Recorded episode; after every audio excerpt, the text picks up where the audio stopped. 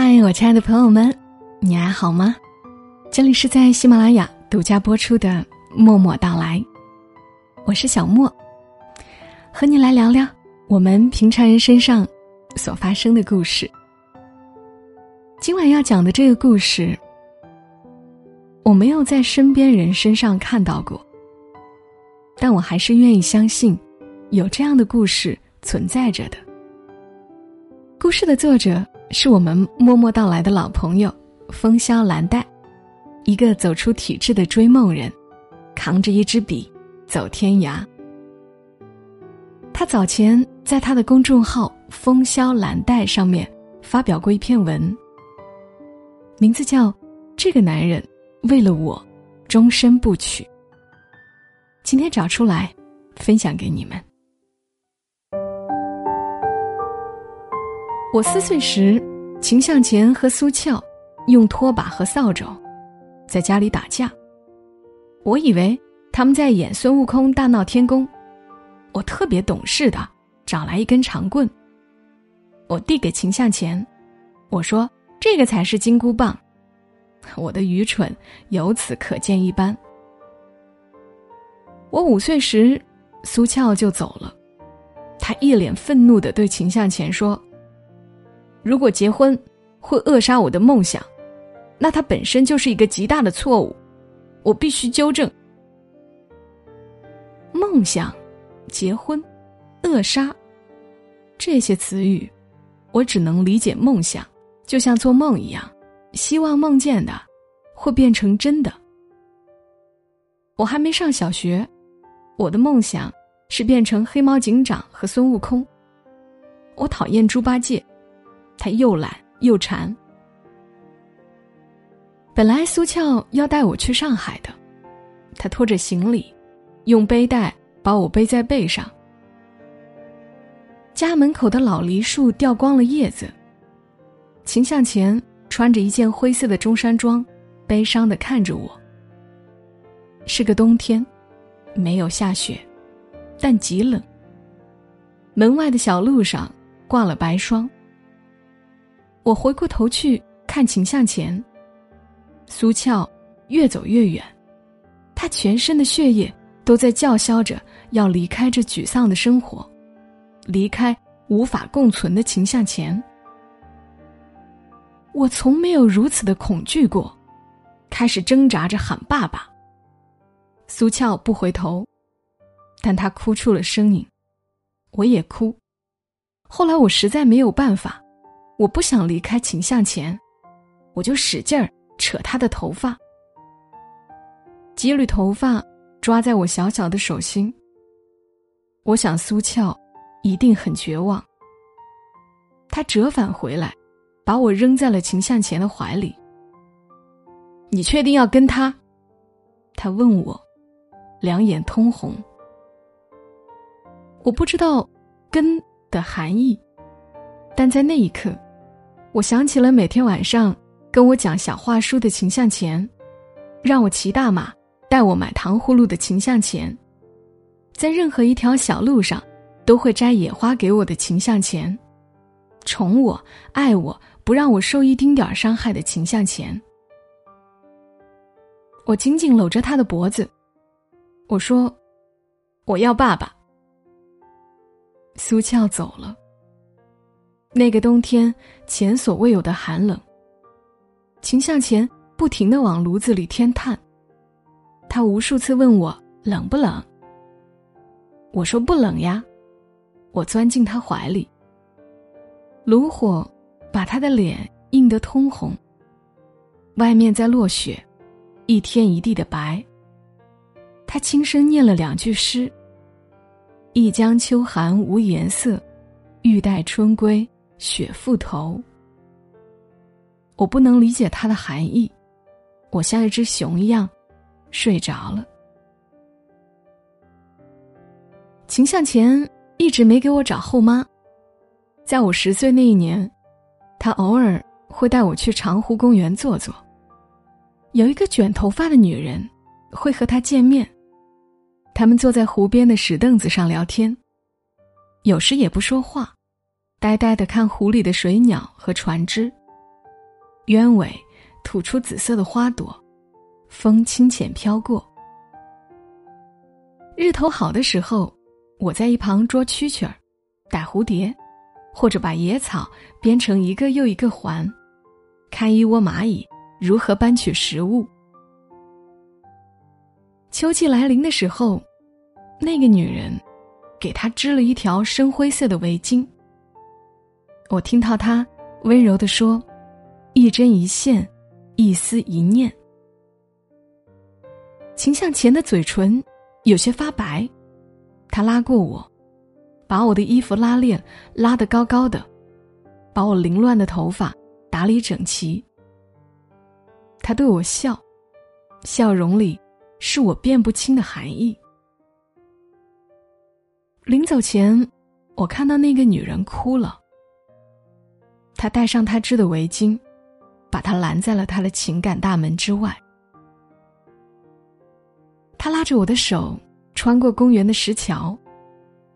湖上的苍鹭收拢翅膀，缩着脑袋。他问我：“你觉得快乐吗？”我说：“快乐呀。”他笑了。嗯，我们一定要保持这种快乐。他真的是一个迷人的男人。那一年，他三十九岁，风华正茂。喜欢穿卡其色的夹克衫，喜欢看书，喜欢在深夜独自饮酒，喜欢在本子上用苍劲的笔锋抄一些流行歌。他手心里的温度足以烫伤喜欢他的女人。可惜，他为了让我保持快乐。他牺牲了他的快乐。他一直没有娶妻，且他觉得那是应该的。我一直是一个很蠢的人。我想，我愚蠢的原因是我没有妈妈。在十七岁那年，我怀孕了，这更加印证了我的愚蠢。高一时，我吵着要住校，我一周回去一次。见一见秦向前，把脏衣服扔给他，然后吃他帮我做的各种菜。我脱离开他的掌控，像一只兴奋的小鸟。十七岁的时候，我跟着一帮同学学会了喝酒。那是紫色的液体，他们称作青春烈焰。我不想被别人看扁，我勇敢极了，喝得东倒西歪。还嚷嚷着千杯不醉。一个男生把我背回了宿舍，他说：“秦念念，你很可爱。”后来，他开始追求我，他清楚的告诉我，他爱我。他说：“爱是一件快乐的事情，爱是温暖，是依偎，能扼杀茫然与寂寞。”他的爱。跟秦向前的很不一样，我的心跳得特别快，快得像要飞起来。我确实需要很多很多爱，需要得极为迫切。在秦向前之外，有另一个男生也爱我，这看起来一切都很美好。可我怀孕了，那个男生吓得躲起来，不敢见我。我即将成为一个妈妈，我将成为苏俏，我也许会和苏俏一样，把孩子留给一个男人，然后独自去很远的地方追寻与漂泊，直到忘记曾经。我不能这样。那天，我哭着回了家，坐在公交车上，我不停的想措辞，我要怎么跟秦向前诉说这一切。他会不会拎起扫帚打我，像驱赶一只母羊一样把我撵出去？但我无法解决这件事，我只有情向前。他知道了，什么也没说，去厨房里倒了一杯他泡了很久的枸杞酒，开始坐在沙发上，一口一口的喝。日头昏昏的。朝西边落下去。我战战兢兢的坐在他对面。不发一言。他喝完那一杯，狠狠的把杯子摔在地上，然后把我拉到怀里，开始哭。先是小声的啜泣，后来是嚎啕。他说：“念念，我没发觉你已经长大了，是我无能，是我没尽到责任，我无法阻止你受到伤害。”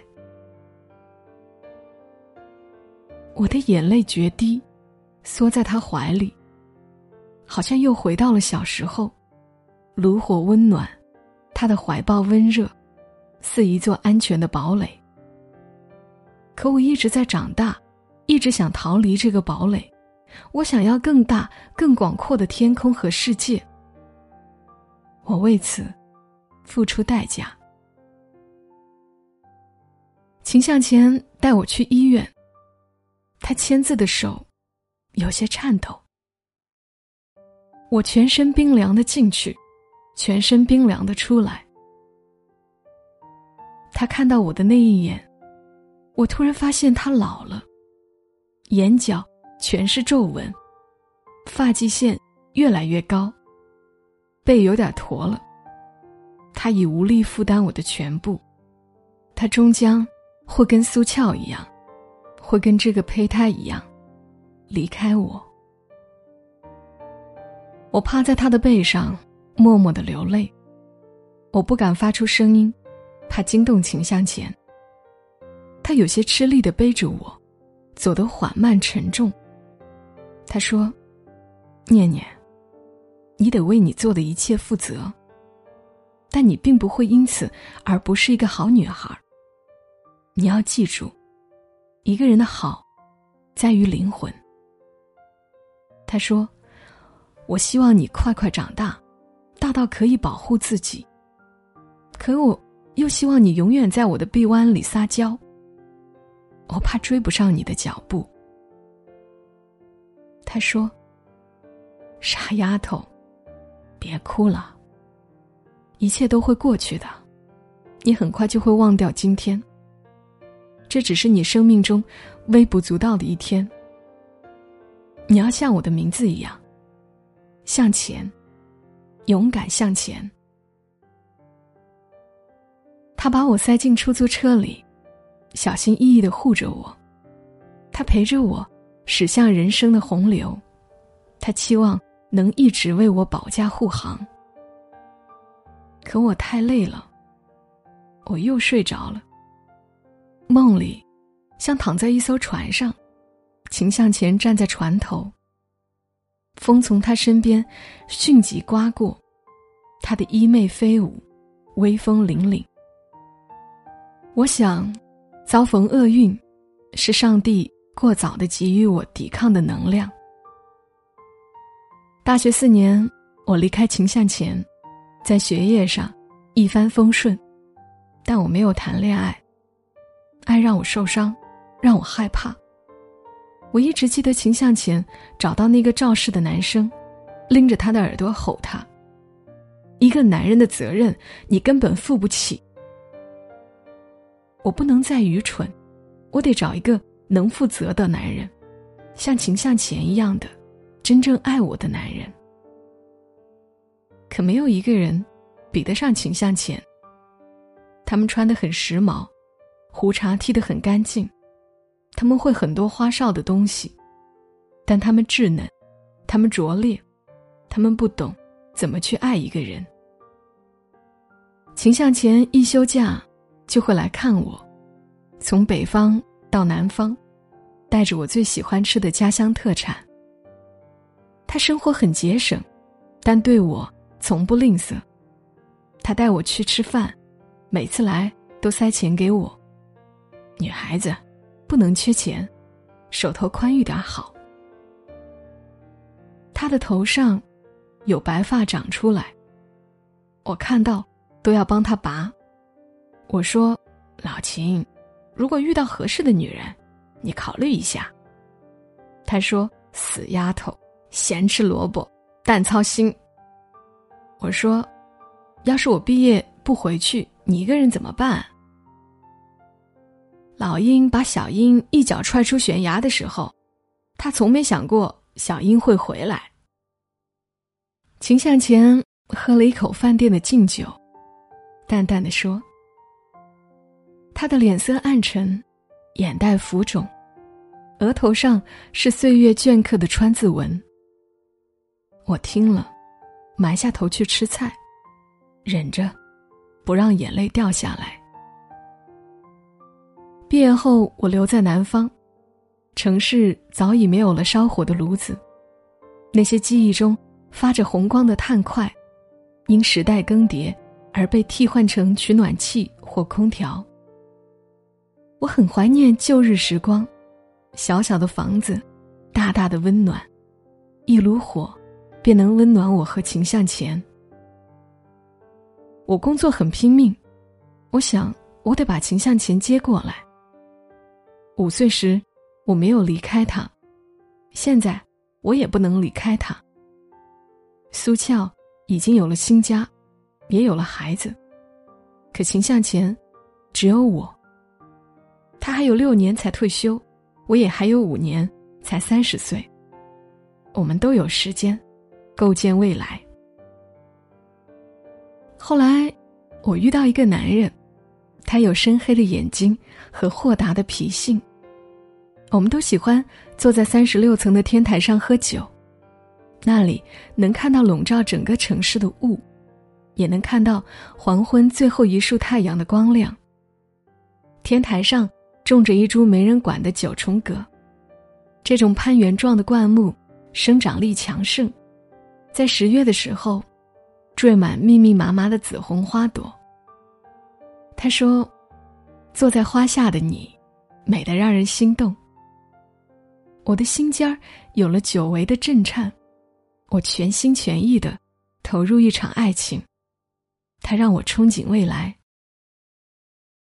秦向前休年假的时候来了，他买菜做饭，替我收拾乱七八糟的出租房，把我花花绿绿的衣服一件一件挂好。可现在爱里的我。”无暇顾及陪他，爱情就像火，我迫不及待的想要燃烧。在秦向前的一再要求下，我带了男友回来吃饭。他真的很烦，问东问西，话问得我们的耳朵起茧子。他还问男友：“你打算什么时候结婚？”男友说：“嗯，我们再看看。”男友在桌下踢我的脚，我只得打断他。我们还有一场电影要看。秦向前有些失落，他坐在餐桌前，喝一口酒，眉头便皱起来。南方泡的枸杞酒没有北方的辛辣，可滋味儿却能透心。我玩到很晚才回来，喝了酒。飞扬得意，秦向前坐在黑漆漆的客厅里等我。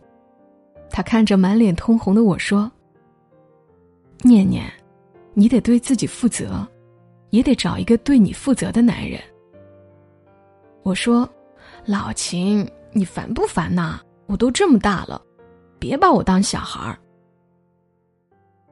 他说：“你忘了那一次的教训了吗？”我被刺痛了，多少年了，我们都默契的对那件事闭口不提，可他却无视我藏匿的伤害。有血液冲上我的头顶，我几乎是吼出来的：“秦向前，你闭嘴！”我一说完就后悔了，可是来不及了，他眼底的悲伤像涨潮的海水，哗啦啦的漫上来。秦向前回去之后，好久没有来。我的工作越来越忙，业绩的红利刺激生产力。我想我再努力两年，就可以凑够一套房子的首付。我要给秦向前阳光最好的那一间。我和男友的感情越来越好，在某个有风的夜晚，我揭开疮疤，真诚的跟他说起那种叫青春烈焰的酒。说起我的十七岁，那些灰暗的、无知的懵懂与伤害。他愣了愣，旋即笑了。你那么小，堕胎很伤身体吧？我突然意兴阑珊。这些年，虽然我不知死活的长大，但对未来依旧有干净的向往。我无法对我的爱人隐瞒过去，我希望他能拥我入怀，宽容的对我说：“所有的伤痛都过去了，以后我来保护你。”可他却说：“堕胎伤身体。”言下之意是疑虑我的身体还可以肩负一个孩子的孕育吗？他连我受伤的心都不曾触摸一下，突然就有了隔阂，有些奇怪的东西在暗地里滋生。他渐渐疏远了我，最后在离开前告诉我，他一闭上眼睛就看到我的身体里。剥离了一个不属于他的胚胎，他说：“原谅我，无法控制自己这么想。不是没有后悔的，后悔自己为何心无城府。有些过去不必再提。作为一个摔过跟头的成年人，应该学会隐瞒某些伤害的细节，去迎接现有的幸福。或许秦向前说的对，我得吸取教训。”我得向前走，不要朝后看。那一夜，我一个人摸上三十六层的天台。九重葛在黑夜里掉落，明黄色的花蕊上落下了惨淡的花粉。我拿着枸杞酒，一口一口的就着天台凛冽的风喝下去，酒味辛辣呛喉。但苦中回甘。味觉是否直通心脏？不然为何我会喝得泪流满面？我在巨大的风声中给秦向前打电话。老秦，这世上再没有人像你一样爱我了。酒的后劲儿太大，我一直睡到第二天黄昏才起床。秦向前来敲门，咚咚咚，声音急切。看到我，他重重的松了一口气。我却看见他脸上的灰，还有眼角的青肿，以及鼻腔里凝固的血渍。五十六岁的秦向前，居然大清早坐着飞的来跟人打架。他说他当年没有教训那个男生，他的手一直痒到现在。我不能容忍别人再伤害你。我用鸡蛋给他揉脸的时候，他还在絮絮叨叨。许久未见，他怎么又老了许多？两鬓已经灰白了，像白霜。该给他买点染发剂了。我抱住他的脖子，眼泪齐刷刷的掉在他的夹克衫上。他还是喜欢穿夹克衫。有些习惯，和爱一样，根深蒂固。我始终牢记秦向前说的：“一个人的好，在于灵魂。”二十九岁的时候，有人看中了我的好，在一个勃发的春天，向我求了婚。我们都不小了，彼此的心上。都有早已痊愈的伤口。他说：“勇敢的人，敢于直面人生的现实。”他说：“秦念念，我爱你。让我来陪你共度余生。”我们一起回去看秦向前，屋前的梨花开得洁白。风一吹，像温柔的大雪弥漫。秦向前高兴的做了满桌的菜。寒冷的春天，屋里依然燃着炉火。静谧的黄昏，我们热热闹闹的喝酒、吃菜。五十八岁的秦向前，越来越唠叨，一句话反反复复的说。我不敢再叫他闭嘴，乖乖的给他夹菜。他喝的有点多，不停的跟未婚夫说：“在我的记忆里啊，念念一直是五岁的小女孩她的脸粉嘟嘟的，嘴唇像一朵花，眼睛里永远是不谙世事的天真。你得照顾好她，不准伤害她，不准让她哭。未婚夫说好，他宠溺的看着我笑。把我的手握在他的手心里，炭块烧得通红，然后慢慢熄灭成灰烬。秦向前用手住着头，轻声念道：“一江秋寒无颜色，欲待春归雪复头。”这一次，临近三十岁的我，听懂了这句诗。秋水寒凉无色。本想等一个人在春天回来，却被冬天的大雪染白了头。写这诗的人应该早已知道，他要等的人再也不会回来了。秦向前在年轻时没能等回苏俏，在年老时，我必须让他等到我。我们把他扶到床上。一床棉被盖住了他的醉意酣然。我的眼眶结满雾气。和未婚夫走出屋外时，风停了，月亮圆溜溜爬上高空，梨花在月光下更加清美从容。屋子里溢出一团橘黄的光。我的情向前。早已不是那个精力充沛、身强力壮的男人了。他有他的失落与挣扎，他也会伪装坚强，害怕孤独。但他仍然拼尽全力，给我最完整、最无私、最有力量的爱。他总是给我的人生留一盏灯，让我无论多受挫、多迷茫，都能顺着灯光。找到回家的路。我想起秦向前说：“你觉得快乐吗？我们一定要保持这种快乐。”我对未婚夫说：“我们一定要快乐，也要让我们的亲人快乐。”他用力的拥抱我，遵命，老婆。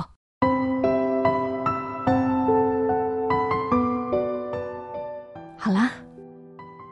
故事讲完了，谢谢作者风向蓝带。如果你喜欢他的文字，你可以去关注他的公众号，ID 是风向蓝带的拼音手写加阿拉伯数字九九。读到最后，很想问问，有多少小姑娘在听节目？十七八岁年纪的小姑娘，这个年纪最是半懂不懂的年纪。我知道。不是每个人都有秦向前这样的爸爸，但无论怎样，一定要爱自己呀，一定要快乐。谢谢你听到我的声音，还没有订阅的朋友，别忘记点击专辑订阅。我们下期声音再会，祝你一夜好眠。小莫在深圳，和你说晚安。